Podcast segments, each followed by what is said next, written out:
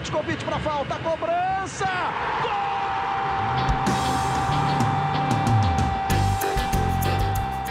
Está entrando no ar o podcast Sabe de quem? Do rubro negro, da nação, é o GE Flamengo.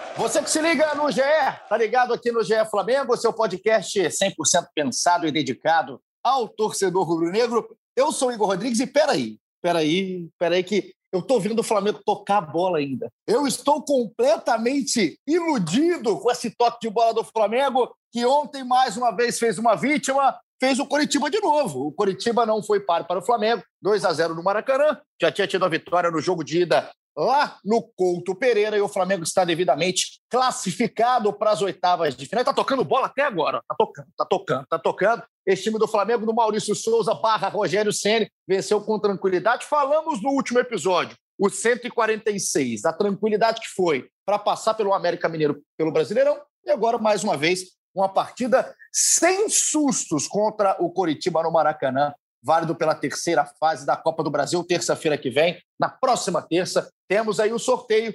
Pode ir todo mundo contra todo mundo, os 16 classificados para as oitavas, cada um pode enfrentar cada um. Vamos ver como é que vai ficar as oitavas. Isso é um papo para outro episódio. O de hoje, o 147, a gente tem muita coisa para falar, além do jogo, além da classificação. Então já vou apresentar a rapaziada que está aqui comigo para a gente abrir a nossa resenha. Setori... Hoje tem dupla de setoristas aqui. Primeiro, de um lado, Fred Uber, do outro, Caê Mota. Apresenta primeiro o Caê. Saudades, Caê. Quanto tempo eu não falo, eu não troco palavras, dizeres com o Caê Mota. Considerações iniciais, Caezinho, bom falar contigo de novo por aqui. Um Flamengo, começando a falar só do jogo inicialmente, um Flamengo que não deu margens para o azar não deu susto nenhum na sua torcida e está garantido nas oitavas, Caê. Rapaz, esse, esse monólogo foi o quê? Três minutos de monólogo? É, exatamente. Deus, tá- exatamente. Sabe, sabe como é que chama isso? Sabe como é que Nossa. chama isso, Caê? Ah. Chama abertura. Dá uma abertura. A gente Nossa tem que abrir, meu... né? Tem que meu... abrir a casa. meu revolucionário de quintal chegou voando. Ah, é um meu garoto. estar de volta, é um prazer bater esse papo com você de novo. O pessoal sente falta, né, cara? Impressionante. Não sei como, mas a galera sente falta ali pelo Twitter, manda mensagem quando está um e o outro não está. Então, estamos aqui para realizar essa, esse desejo do nosso ouvinte para falar muita coisa aí sobre esse Flamengo. O Flamengo, 16 partidas invictos, 5 sem tomar gols, 100% no brasileiro, campeão da Supercopa, campeão carioca nas oitavas da Copa do Brasil e nas oitavas da Libertadores. Mas tem gente que não está gostando muito, não. Né? Tem gente reclamando do Rogério, do Diego, do Arão. Vamos falar sobre isso aí. Muita coisa legal de falar. E o Flamengo, eu vou pedir aqui uma licença poética e dizer que o Flamengo não troca bola, não troca passes. O Flamengo procura espaços. É diferente. Não é um time que troca hum. passes, ele, aquela troca de passes chata, não. Um time que troca passes em busca de espaços. E aquele golaço de ontem, acho que mostra muito isso. Então não tem nada de tic-tac aqui. Não vem encher o saco falar que é tic-tac espanhol, que não funciona, não. O Flamengo procurando espaços e achando os espaços. Ontem achou muito bem dentro da defesa. A, difer a diferença é que o tic-tac são quatro minutos e meio para finalizar. O Flamengo ontem, em 52 segundos, buscou, encontrou o espaço, finalizou e fez o gol. Né? É, Aí e é tá complicado, né? E é complicado também você fazer um tic-tac se você não tem ele, o pequeno Misha, que é um cara que ilude, né? Que ludibria o seu adversário. Falaremos muito de Michael também aqui no episódio de hoje. Fred Uber, Tamo junto, como é que você está? Considerações iniciais aqui no episódio 147. Muito tranquilo, um abraço a todos. Realmente, como a gente vem falando nos últimos aí, é, o Flamengo encontrou um jeito de jogar que entra e sai, sai jogadores aí, o time atua da mesma forma. Eu acho que tem muito, tem muito mérito do, do Rogério. sei que tem muita gente que gosta das mudanças dele. A gente, a gente mesmo já torceu o nariz aqui para muitas decisões dele, mas tem que tirar o chapéu, porque é, pelo menos todo mundo sabe o que tem que fazer em campo, o time muito organizado. Diante desse, dos adversários, o Flamengo normalmente estão sempre em reconstrução. O Flamengo está tá nadando de braçada e agora é oitavas de final. Vamos ver esse sorteio da Copa do Brasil. Representante da torcida do Flamengo no projeto A Voz da Torcida aqui no GE, Arthur Mullenberg, eu bem lembro, eu bem me lembro, você tinha dito que era uma produção de conteúdo do Flamengo lá no Couto Pereira, aquele 1x0 magrinho do Flamengo no jogo de ida. Conteúdo foi bem feito, porque o jogo de volta também com facilidade, com um gol bonito. com procura de espaço. É o Flamengo nas oitavas, Arthur. Fala, Igor, fala, Caí, fala, Fred, galera que está ouvindo. Sim, o Flamengo se mostrou mesmo um grande produtor de conteúdo e foi possível para que o jogo 2 contra o Curitiba tivesse algum interesse, algum atrativo botou em campo o melhor que tinha, o mesmo com os desfalques, tocou muito a bola, né? procurou os espaços, fez um jogo bonito.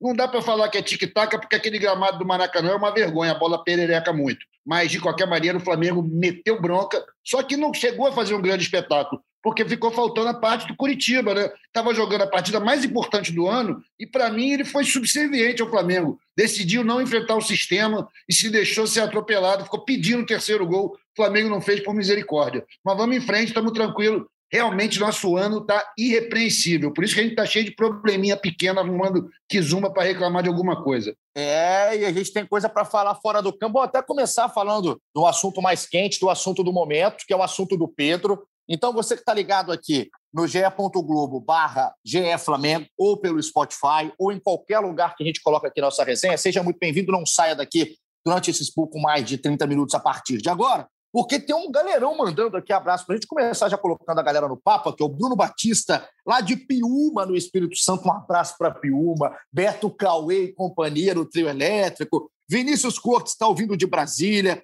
tem uma galera aqui ouvindo do Meyer, o Marcos Roberto aqui no Rio de Janeiro, o Lucas Monclar, ouvindo também direto aqui do amado e odiado Rio de Janeiro. Tem aqui a galera que sobrou do Wagner, de Belfort Roxo. Arruma o que sobrou do Wagner aí. Pessoal também aqui de Guadalajara, rapaz, no México. O Marcelo sempre ligado com a gente. Jean Carlos de Brasília. Matheus Gazola de Ribeirão Preto. Todo mundo ligado, querendo saber um pouquinho. Primeiro aqui a informação dos nossos setoristas do caso Pedro. Caso Pedro parece muito sério, né? Do Pedro, que foi convocado é, hoje, a gente está gravando isso aqui na quinta-feira, foi um pouquinho mais cedo, ainda na manhã desta quinta-feira. O André Jardine convocou a seleção brasileira olímpica, vai estar tá lá em Tóquio representando, obviamente, o Brasil.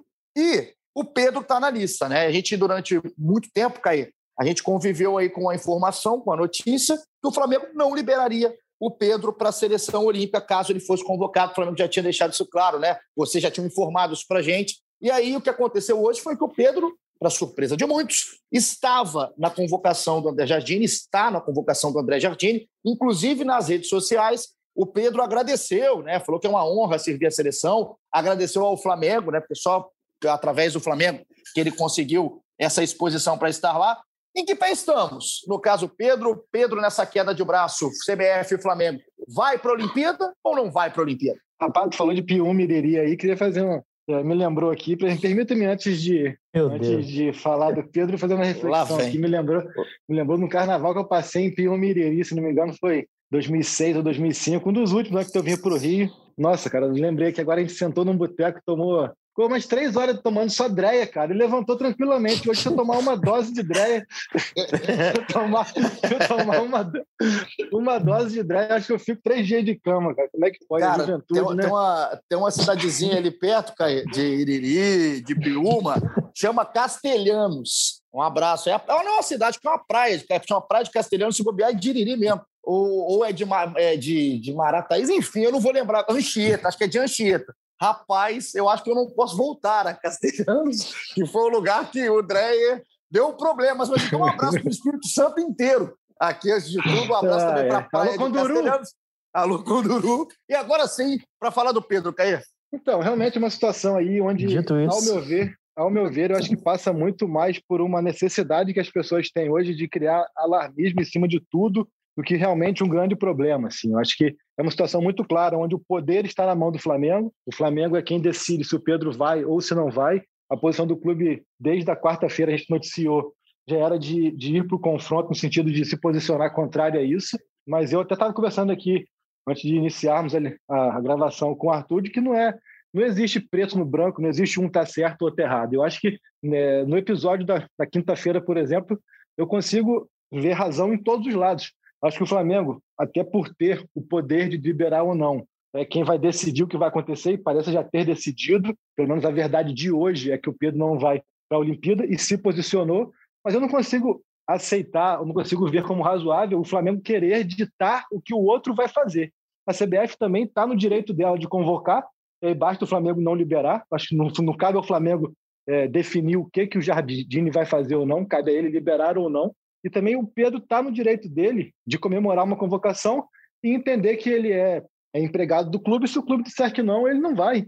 Então, assim, é, eu acho que parte muito desse princípio, assim, eu acho que cada um na sua e cada um entendendo o espaço do outro, cara. Eu não acho legal e... isso de que, assim, ó, eu não vou liberar, então ninguém mais vai fazer nada. Cara, tá cada um no seu papel, eu consigo entender cada um na sua, e o Flamengo está muito seguro de que a caneta está com ele. Se ele falar que não vai, não vai. Então, o primeiro ponto, primeiro ponto acho que tem que ser esse, cara. E tem uma coisa em cima do que você está falando, tá? É, o Branco, durante a convocação, o Branco, né, que é o coordenador de base da, CBF hoje em dia, é outro, só uma, só uma, uma, uma coisa que é, é muito legal ver o Branco bem de saúde, né? Recuperado. O Branco que passou, teve Covid, ficou internado muito tempo, enfim, passou por uma luta aí pela vida e está bem. Então, fiquei muito feliz de ver o Branco ali bem firme. E ele falou uma coisa que é muito, muito simples e vai enquanto que você está falando, né? Como que o André Jardine, por exemplo, e toda a comissão técnica da seleção não convocaria o Pedro? Não tem jeito, não tem jeito. Pedro agora tecnicamente... Até porque parte, até porque parte de um princípio, que se ele não for convocado, o clube não tem que liberar. Então, não é. existe o Flamengo não liberar se ele não for convocado. A CBF é convoca simples. e o Flamengo não libera, ponto. Eu acho também muito simples, Caio. Eu tô, eu tô aí é impressionante, mas depois de muito tempo longe, a gente está concordando logo de cara aqui na nossa resenha, porque eu acho também muito simples. Eu acho que cria-se algo maior do que realmente é. Queria até ouvir o Fred também, Fred, nesse ponto, porque a partir de agora, igual o Caio falou, a convocação é justa. E, assim, é justa até tecnicamente. Eu acho que a convocação é um prêmio, é, uma, é, um, é um merecimento, um reconhecimento do tamanho do jogador que o Pedro é quando vem para o futebol brasileiro talvez almejasse mesmo uma, uma Olimpíada, almejasse essa seleção olímpica e por méritos ele poderia ir. Mas agora cabe ao Flamengo decidir. Se o Flamengo decidir que ele não vai, também por questão técnica e aí em cima do seu clube, o Flamengo tem todo o direito. Acho também, como o Caê o seu lado, Fred, se cria-se um monstro muito maior do que existe. Eu não sei, acho que não cria, se cria-se um monstro enorme, não. Acho que o Flamengo tá, tá, tá, tem o direito de decidir, seja qual for a decisão, se fosse para vetar ou para liberar. Importante dizer também que não tinha nada, um, um acordo prévio já,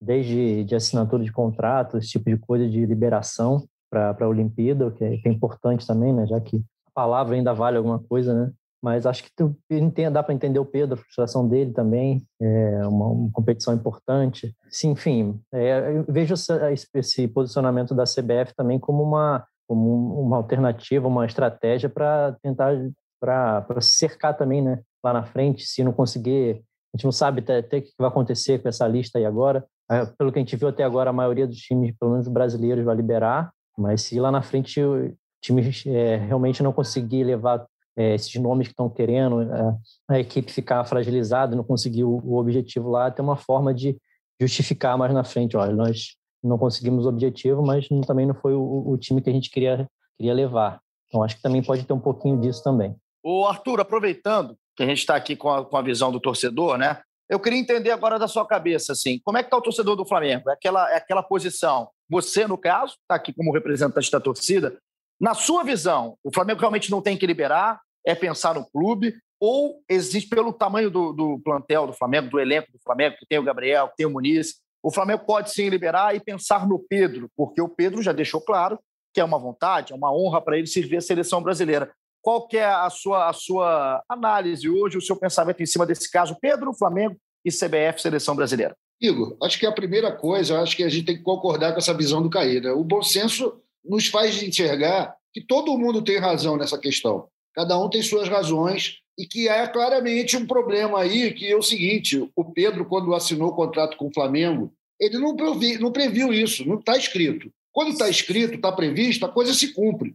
Nesse momento, eu acho que o Flamengo, em relação a Olimpíadas no geral, o Flamengo é o maior, cara, o clube que mais contribuiu para, os esportes olímpicos no país. É o que mais tem representantes em todos os jogos, sempre foi celeiro de medalha. Então o Flamengo não precisa ter culpa quanto a isso. Tem que olhar o interesse do futebol. Ficamos no ano passado sem dois jogadores da frente, Gabigol e Pedro estavam fora, machucados, e a gente foi desclassificado de dois mata-mata. Então, vamos ficar esperto aí. O Flamengo também tem seus motivos para não querer liberar o Pedro. O Pedro tem todos os motivos para querer as Olimpíadas e a seleção tem que convocar mesmo, porque ele é o melhor que tem. Agora, tem que achar, buscar um entendimento aí. Se o Flamengo achar que o Pedro vai ser importante nesse momento agora dos jogos do Flamengo, não vai liberar, vai deixar ele aqui. O Gabigol foi também para a seleção. Então, é bom, a gente tem o Muniz, mas mesmo assim, Eu estou fechado com o clube nisso daí. Primeiro, o interesse do futebol. A gente tem um, um elenco muito menor que os outros, exatamente por isso a gente tem obrigação de ganhar os jogos. A gente tem obrigação de ser melhor. Então, o Pedro faz parte dessa fórmula. Ele tem que se conformar. Na próxima vez que ele fizer um contrato, ele tem que botar essa cláusula: se eu for convocado para a Olimpíada, tem que me liberar. E pronto. E vamos em frente. E assim, vamos é, em frente. É, é, um caso, é um caso onde o cara, se a gente fizer o checklist ali de razão, o Flamengo tem 90% de, de, de acerto ali, 99% de acerto. É um clube que, como o Arthur falou, ano passado é eliminado para o Racing e para o São Paulo em dois mata-matas sequenciais, como vai ser agora, os mesmos mata-matas de oitavas de final, onde tinha o Gabriel e o Pedro lesionados. Então, assim, tem que entender isso, essa questão de que volta também à mente toda essa questão. Tem toda é, a, a, briga com a CBF que não é de hoje.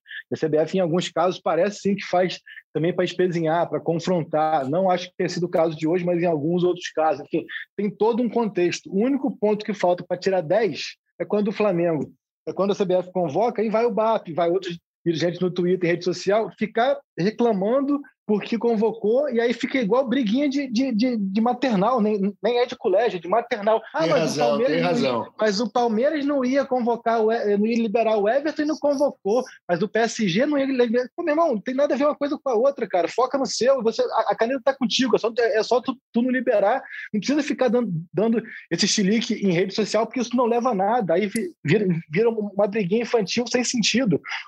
Então, então, assim, todas as razões do Flamengo são pertinentes injustas e diante da lei também, assim, da questão de, de, não ter que liberar.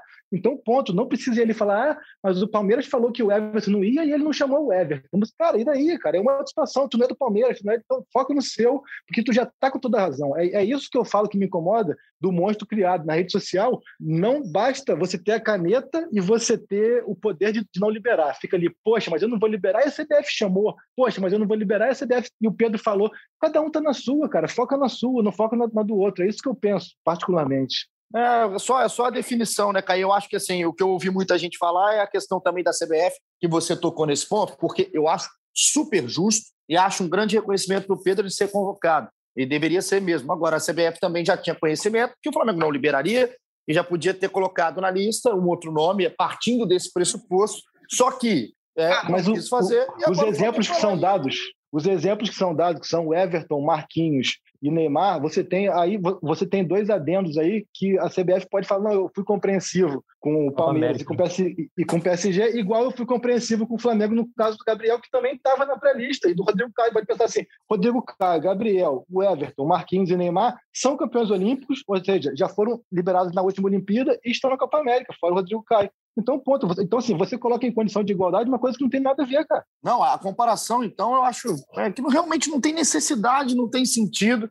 E o Flamengo agora, então, tem a caneta na mão para dizer o não. E o Pedro não servir a seleção brasileira na Olimpíada, Olimpíada de Tóquio, cena dos próximos capítulos, que deve ser muito, muito óbvio, né? Esse desfecho, já que é o Flamengo que define o que, que vai acontecer. A gente tem que falar aqui também, aproveitando para mandar, muita gente mandou aqui, está escutando o podcast de muito que é lugar. O Willi de Andrade, Miami, Flórida, nos Estados Unidos. Tá, tá bem, seu Willi. Um abraço para você direto dos States, a Paulinha, a coaching, lá de Fortaleza, no Ceará, o Canário do Mengão, direto do Ceará também, Calcaia, o Lucas Lemos em Resende, Juiz de Fora em peso, Juiz de Fora, que é a maior cidade não capital do país. Então, um abraço para toda Juiz de Fora.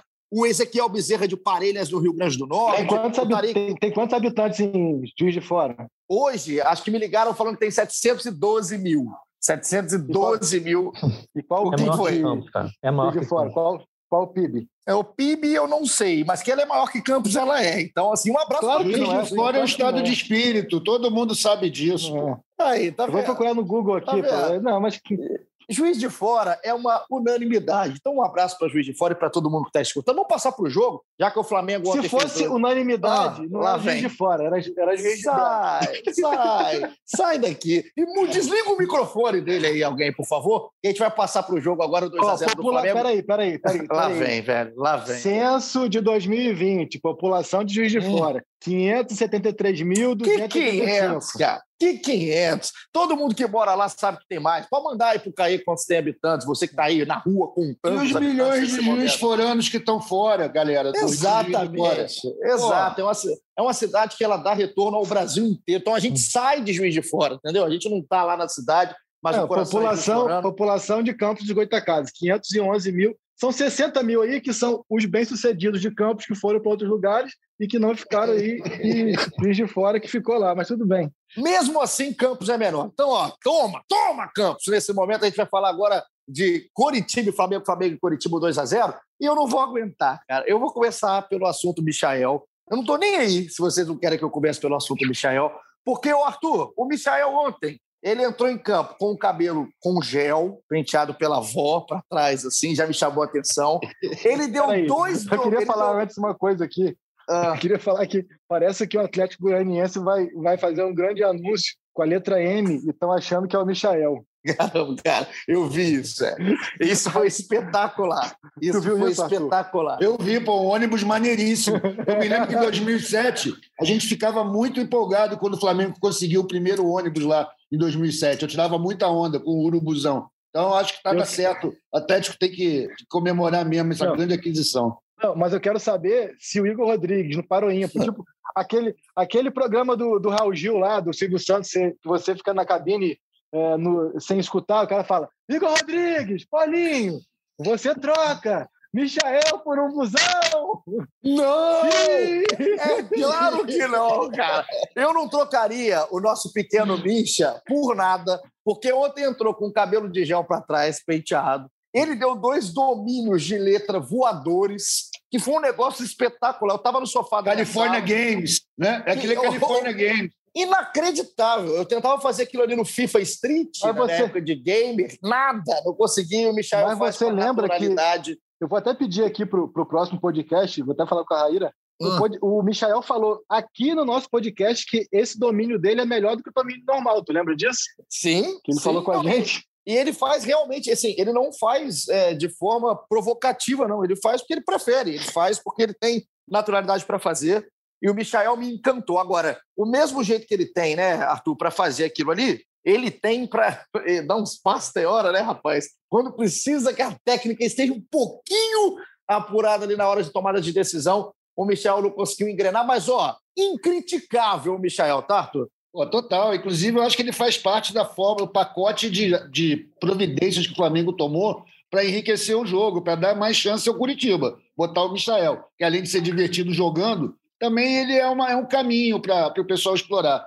Curitiba não soube aproveitar, não tivemos aquele grande espetáculo, o Flamengo precisou nem suar a camisa para jogar, para ganhar. Mas Michael faz parte do elenco, a galera gosta dele, nosso Misha tá tranquilo, deixa ele. Ô, Fred, agora, é, do lado do Misha, é, mudando um pouquinho de patamar técnico, que sacanagem tá o Gerson, hein? Como é que tá jogando bola? A gente falou do jogo contra o América, acho que a gente fala praticamente no mesmo tom agora no jogo contra o Coritiba, o jogo da volta da terceira fase, e ele tá querendo um gol de qualquer maneira e o gol insiste em não sair, Fred. Tá, ele tem- você vê que é, a segunda bola na trave, ele fica desesperado, né? A bola, o lance rolando ainda, ele tá lá esperneando. né? Impressionante, mas jogou muito bem de novo. É, tá, tá, tá nessa de fazer pelo menos uma, uma- um grande papel aí nessa, nesses últimos jogos que ainda restam. Mas tá, tá, a gente, é engraçado que nossos, nosso roteiro do, dos últimos podcasts estão tão parecidos, né? De destaques, né? Achei, além do Gerson, o Mateuzinho, todo mundo é, elogiando muito. A gente já falou bastante dele nos últimos episódios aí, então é, é legal que esses jogadores estão conseguindo se aproveitar bem essa chance e tá bem legal de ver. O Gerson, nesse ensaio pro adeus, né? São mais dois jogos agora programados com a camisa do Flamengo até partir rumo à França para fazer exames e assinar de vez o contrato com o Olympique de Marseille. O Caê, é, a gente conversou muito no último episódio sobre a questão da defesa, né? E esse cenário, esse roteiro parecido que o Fred Gilbert tocou agora, ele é, é muito correto de se falar, porque além de tudo, o Flamengo de novo não tomou gols, como você falou aqui na sua consideração inicial.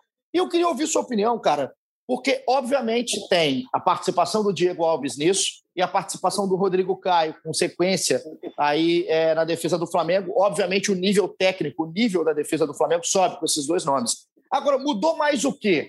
para essa confiança do time tá tão alta defensivamente? É a questão do adversário, Caio? Por exemplo, o América é realmente um time que não deu trabalho, o Curitiba é um time também tecnicamente em outra prateleira e por isso que o Flamengo fica tão confortável. Onde, em qual momento que o Flamengo achou a sua defesa? Então, prepare-se para o monólogo aí que eu vou falar um pouquinho agora. É porque, assim, acho que a gente precisa, primeiro tem que desconstruir essa questão do adversário, é, trazendo o ponto de que os dois primeiros adversários dessa sequência de cinco partidas foram Vélez e Palmeiras. Né? Então, assim, acho que essa questão do argumento de que ah, o adversário é muito fraco já, já cai bastante por terra isso, porque quase metade desse período foram contra clubes aí que, que são adversários de respeito aí na Libertadores e no Brasileiro.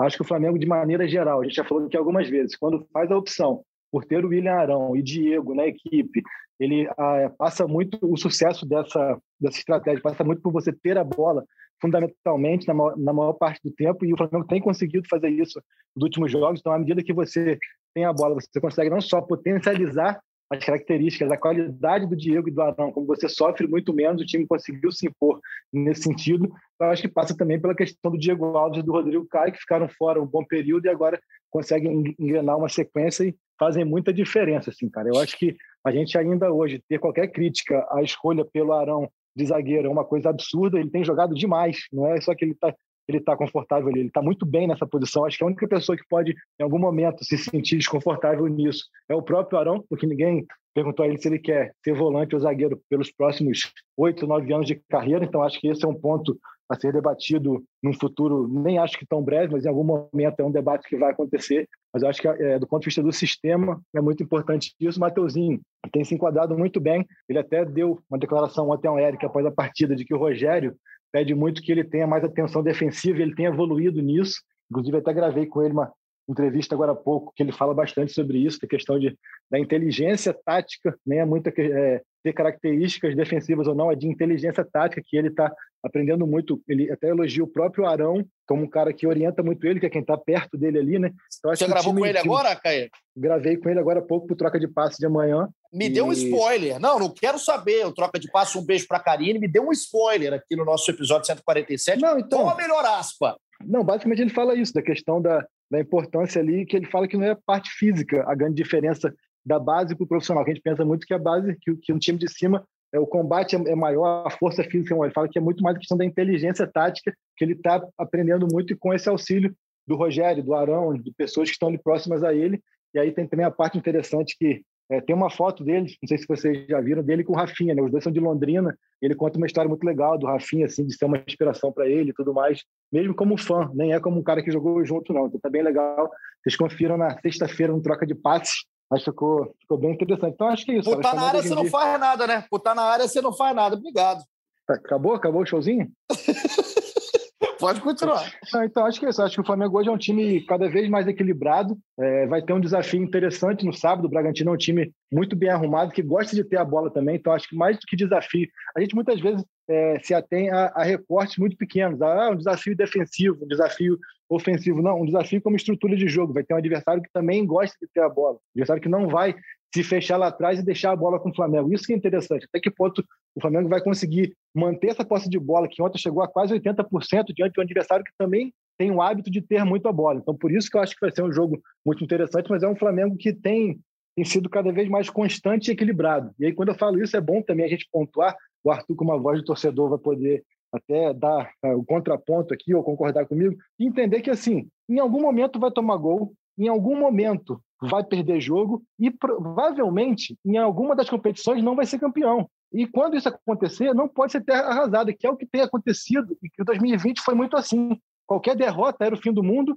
qualquer eliminação era o fim do mundo e qualquer gol sofrido a defesa não prestava. A gente chegar ao ponto de chegar no fim do ano, uma temporada de quatro títulos e perguntarem se foi boa ou não. Então acho que assim, vem, o time vem muito bem, é, é, dá muita esperança de muita coisa, mas isso passa muito pela torcida entender que vai perder, que vai sofrer gol e que tem boa chance de, em alguma das competições, não ser campeão. É, eu também concordo com você, Caê. Essa possibilidade existe, é remotíssima. Não pode acontecer uma tragédia dessa. Vai lá, se o Flamengo seguir nesse ritmo doido, capaz de chegar no fim do ano tendo perdido dois, três jogos, isso vai ser um Deus nos acuda. Mas é o seguinte: o que a gente viu no jogo de ontem, pelo menos aos meus olhos, acho que eu falo aí, a torcida deve ter visto isso também, cara. Eu sou um tremendo crítico do Ceni pego no pé dele de graça, só porque eu não queria que mandasse o Domi embora. Enfim, o que a gente viu ontem, o Rogério. Até hoje você acha isso? Não é possível. Flamengo do Rogério. E eu fiquei muito feliz com o Flamengo do Rogério. Acho que é um time equilibrado, que tem seu ritmo de jogo, toca a bola, joga bonito,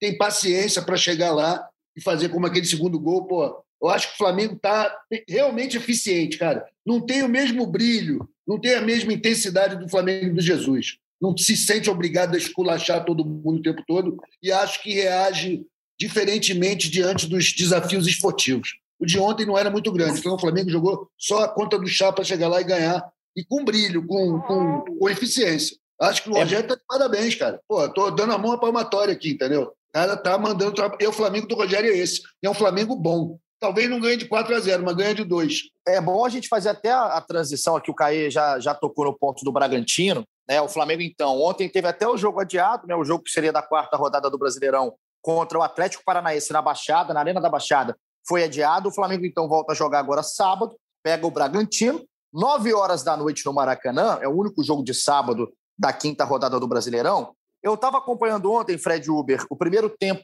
é, ao vivo, né, do Corinthians com o Bragantino. O Corinthians perdeu do Bragantino de 2 a 1 saiu na frente no primeiro tempo, tomou a virada no segundo.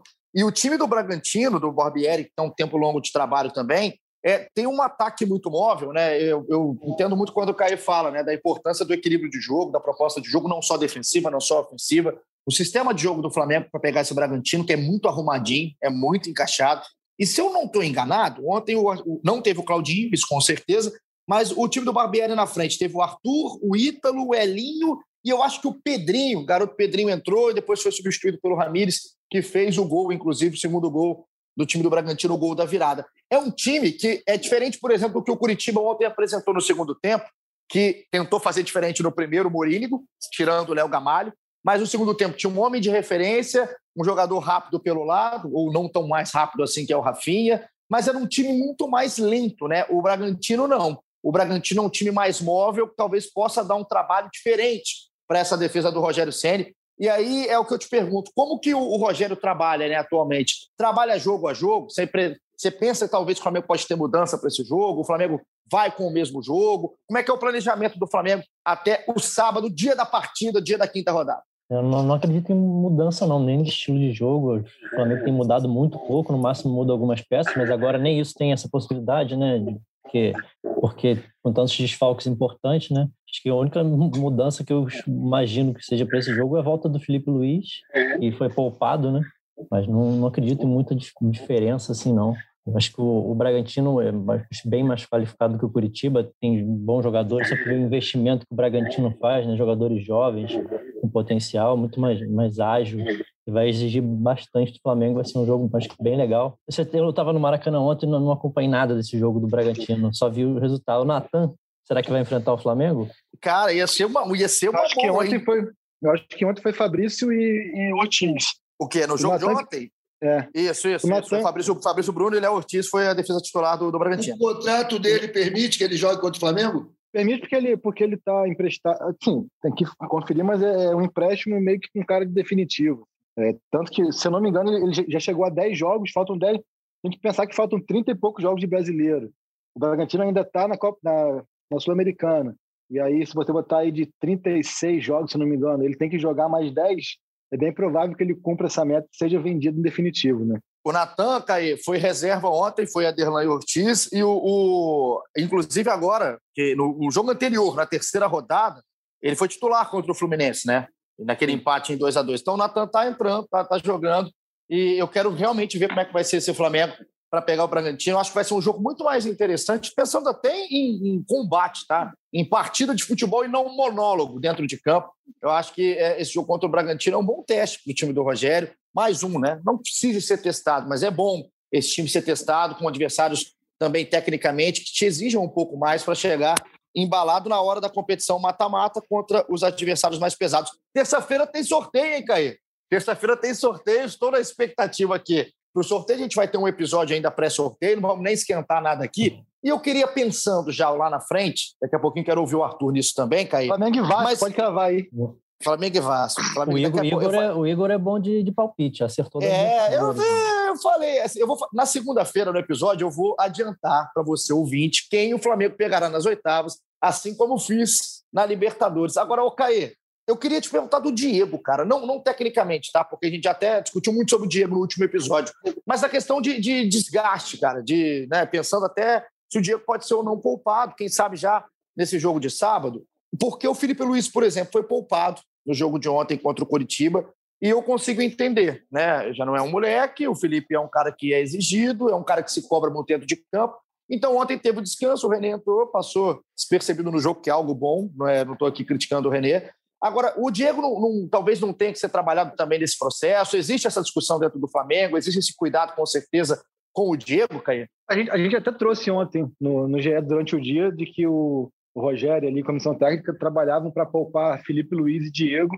E acabou que foi o que aconteceu no jogo, não de início, né? O Diego sai no intervalo. Então acho que é, essa é a questão. Tanto o Felipe quanto o Diego têm reservas muito consistentes, são René e João Gomes. Então acho que assim, mas eu, é, eu acho que é importante você poupar antes do Gerson ir embora, né? Mas quando você pega dois confrontos delicados que você tem pela frente aí contra Bragantino e Fortaleza, não sei até que ponto também faz muito sentido poupar. Eu acho que o Diego também é, dá poucas mostras de que a parte física para ele é um problema. Acho que é um, um, jogador que é muito consistente também nesse sentido. Então, acho que é um Flamengo que, se fosse para poupar por mais do que 45 minutos, deveria ser ontem, mas acho que no jogo como contra o Bragantino, que é um jogo contra um adversário muito forte, que fatalmente vai ficar na, na primeira página da tabela de classificação do campeonato, não vejo muito sentido poupar, a não sei que esteja já com, com um placar garantido, um placar construído, aí você pode colocar o Gomes ou o próprio Hugo Moura, o Flamengo, que eu acho que um, um dos grandes desafios também do, do, Flamengo, até o Arthur falou aí sobre a conta do chá, mas é um time que tem criado muito, né? Ontem mesmo o Muniz ele perde três chances claríssimas, né? Não é que três chances daquele chute de fora que podia entrar ou não.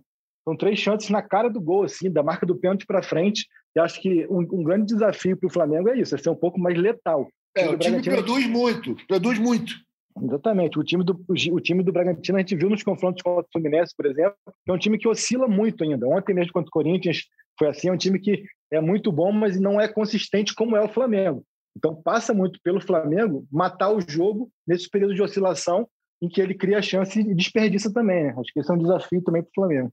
Não dá chance para Arthur, Arthur, eu estava ontem em casa enquanto assistia ao jogo, né, anotando no meu papel que falar aqui para a nossa grande audiência do, do podcast, do GE Flamengo. E enquanto isso, eu também estava tomando minha água tônica, comendo minha, minha bisnaga de pão com um presunto defumado. E aí, enquanto isso, falei assim: vou perguntar para a rapaziada, né, para a galera, quem está sendo destaque do Flamengo, não só hoje, mas nos últimos jogos. Eu estou vendo as respostas aqui, Arthur. É, não sai muito disso aqui, não, tá? Além do Gerson, o pessoal já está né, ensaiando um grande adeus, a lamentação, mas também muito Bruno Henrique, muito Vitinho. Tem aqui a ala de pequeno Misha e também Mateuzinho. E aí, por último, talvez por ter entrado durante o jogo do segundo tempo no lugar do Diego, também viu muito o nome do Gomes. Bastante gente mandando aqui o nome do Gomes, enfim.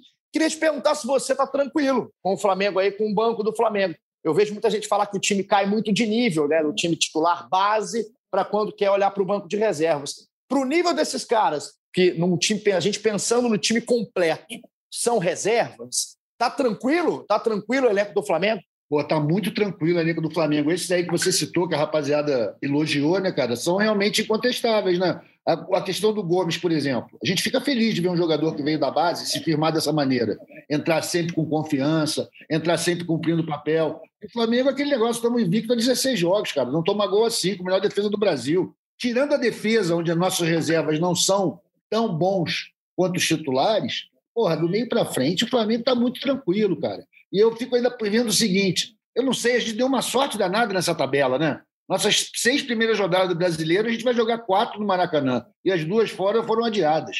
Então, é, a gente tem que aproveitar essa sorte para fazer os resultados. Por isso, eu concordo com o Caê. Não tem que poupar ninguém contra o Bragantino, não, porque o Bragantino está brigando. É um time complicado. No brasileiro de 2020 deu trabalho para nós. Aí melhor a gente ir com força máxima. Dois, dois empates, né? Exatamente, e duros. O segundo empate bem duro. O Bragantino tem oito pontos, inclusive. Tem oito pontos no brasileiro atual, edição, obviamente, quatro jogos, duas vitórias e dois empates. O time hoje tem rodada, né? Ainda tem quarta rodada para rolar. mas o time está hoje dentro da zona de classificação para Libertadores. É muito cedo para falar isso. Está em quarto. Se terminasse tá hoje o campeonato, se acabasse hoje. Se acabasse hoje, o Pô, se acabasse hoje, a gente viu o STJD, Flamengo com menos É. jogos aí. É, vamos manter esses dois jogos atrasados do Flamengo, porque não correr nenhum risco, nem matemático, da gente ocupar a liderança antes da hora. Deixa assim que tá bom. É um perigo. É um- a liderança precoce é sempre um perigo, já diria Fernando Diniz, que deixou embora a liderança do São Paulo na última edição do Brasileirão. Então a gente vai chegando aqui na nossa reta final do nosso, do nosso episódio 147. Considerações finais, Fred Uber, muito obrigado pela sua companhia. Voltamos na segunda-feira com o nosso episódio pré-sorteio. É isso aí, vamos ver agora bacana com o Bragantino, com a volta do Rogério, que tá, enquanto nós gravamos aqui, ele está comandando o treino lá, na, lá no Ninho do Urubu, depois de cumprir a quarentena. Vamos ver se, o, se ele volta com o pé quente, né? O home office dele estava perfeito. Home office, cara, ele só tem traíra também, né? Só tem canalha pra cima do Rogério. Tava de home office, vai voltar, Rogério. Volta, volta tranquilo, vem com calma e substitui certo, hein? Não vem depois pra gente ter que falar aqui na segunda-feira que o negócio complicou, que você tem que voltar pro home office. Caia Mota, que bom estar contigo de volta aqui. Um beijo para o Ben, nosso querido mascote aqui do nosso podcast, e tamo junto na segunda-feira. Prazer aí estar de volta, falar com você, falar com o Arthur, falar com o Fred. É, essa fase muito boa do Flamengo. Última ponderação que eu queria falar, queria fazer é a questão do que você falou do banco e tal. É, concordo, concordo com o Arthur, é um banco que totalmente dá conta do recado. Eu acho que em, algum, em alguns momentos é um banco que ele é subvalorizado por conta de ser refém de tanto que o- do, do quanto que o time que o time principal é bom. Acho que se você pega o banco do Flamengo e bota em qualquer outro clube, mesmo se você pegar o próprio Atlético, o próprio Palmeiras, que são os clubes com um elenco muito bom, ele vai ser um banco muito mais valorizado do que ele é aqui. Agora, quando você pega as figuras que são titulares, você pega Rascaeta, Gabigol, eh, Bruno Henrique, Felipe Luiz e tal, aí fica difícil para qualquer um manter o nível. Então, assim, não é uma questão de que o banco do Flamengo, em algumas situações, ele cai o nível. É que o time titular é muito bom, então, assim, acaba que o gap fica maior por causa disso, mas acho que o Flamengo está muito, muito bem servido aí. E vamos ver, vamos ver uma sequência interessante aí, importante para o Flamengo. É, dois jogos que, é, se a gente pegasse ali simplesmente pela tradição, pelo nome Bragantino e Fortaleza, em outras situações ia ser aquela chamada barbada, assim, por conta da diferença de tradição, de tamanho dos clubes, mas são, são dois times aí dos melhores desse início de campeonato. Fortaleza muito bem e agora o Bragantino muito bem também, com muitos bons nomes e um técnico muito bom. Vai ser um jogo bem interessante. Jogo interessante, Arthur Mullenberg, tranquilize o torcedor do Flamengo que está escutando aqui nossa, nossa resenha, tranquilize qual que vai ser o resultado de sábado no Maracanã, aquela pergunta gostosa de se responder. Um abraço para você. Pô, Igor, valeu, é um prazer conversar com você, com o Fred, com o Caê. Cara, é assim, eu não gosto de fazer muito prognóstico, não, mas nesse caso, por vir nessa sequência boa, até a volta do Rogério, pegar, eu vejo o Flamengo como acho que vai ganhar, porque a gente está ganhando jogos no Maracanã. Acho que é porque a torcida não está indo, entendeu? Então, o Flamengo tem ganhado jogos no Maraca. Acho que está tranquilo para nós. Como disse o Caê, o jogo grande mesmo é contra o Fortaleza, que é cheio de significados e mini disputas. Tem o Rogério voltando a enfrentar o clube com essa nova escola aí do Vovósda, que está fazendo um bom futebol, né? O Fortaleza joga maneiro, um jogo bom. Acho que vai ser um jogaço. Mas para Despedida do Gerson. vitória. Despedida É, tem- do Gerson, pode É. crer. Imagina, vai ser uma grande festa no Maracanã. Vai faltar a torcida, mas estamos perto aqui, do jeito que dá. Vamos que vamos, minha Papai- gente. Papai Joel vai estar lá com a plaquinha para dar para o Gerson antes do jogo. Que isso? Pô, Deus. aí eu já meu começo a ficar bolado. Pra quê? Pra quê? Pera aí. Eu até suei, eu até suei aqui nesse momento, Caio Mota, seu maldito. Pra que Largou falar isso aqui no final? largou Vai ter- bomba no final. Que vai é ter- isso? Pose do Rodo, fazendo a Pra quê? Diverso. MC Pose do Rodo. Tamo junto, tamo junto. E tamo junto você que tá em casa, que tá no trabalho, que tá no banho, que tá no vaso sanitário, que tá em qualquer lugar escutando aqui o nosso podcast. Um abraço, a gente volta na segunda com o nosso episódio pré-sorteio, pós-Bragantino. É a nossa resenha de sempre. Tamo junto, aquele abraço e até a próxima.